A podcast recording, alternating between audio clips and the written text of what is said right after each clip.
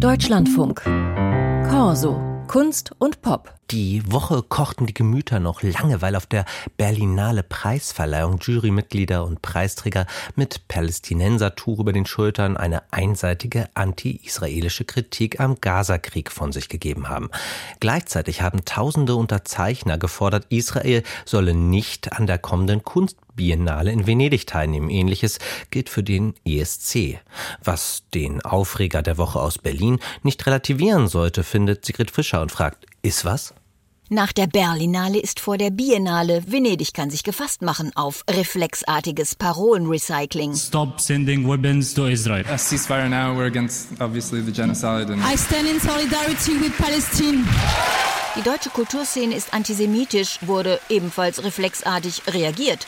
Auf der Berliner Bühne haben ausschließlich Nicht-Deutsche agitiert. Im Publikum applaudiert hat unter anderem Berlins regierender Bürgermeister, der dann auch über seinen Empörungstweet vom Tag drauf erstmal eine Nacht schlafen musste. Politiker und Vertreter des Zentralrats der Juden fordern nun Konsequenzen. Aber welche denn nur?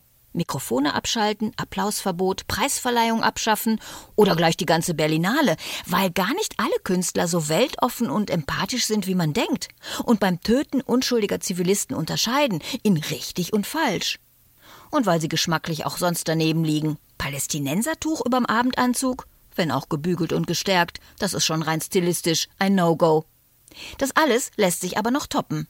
No Genocide Pavilion at the Venice Biennale kein Genozidpavillon bei der Biennale in Venedig. Das fordern tausende Unterzeichner einer Petition. Israelische Künstler sollen in Venedig also nicht zeigen, was ihnen zu dieser verwirrten Zeit einfällt, weil Aktivisten sie mit ihrer Regierung gleichsetzen. Für sich selbst würden sie sich das bestimmt verbitten.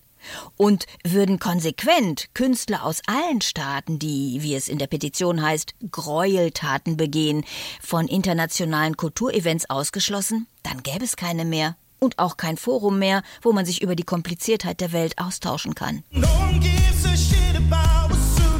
Interessiert keinen, was auf uns zukommt, singt unser ESC-Kandidat Isaac. Allerdings in völlig unpolitischer Absicht. Trotzdem spricht auch er Verbotenes aus. Das Shitwort darf nicht auf die Eurovisionsbühne, sagt das Reglement. Der Shit muss weg. Klingt dann vielleicht so? Beim israelischen Beitrag wäre es mit einem wohl nicht getan, falls der Song Oktober Rain wegen politischer Inhalte noch abgelehnt wird. Politik ist beim Sängerwettstreit nämlich auch verboten. Kultur und Entertainment als politikfreie Zonen, wer davon träumt, ist nicht von dieser Welt. Der satirische Wochenrückblick von Sigrid Fischer.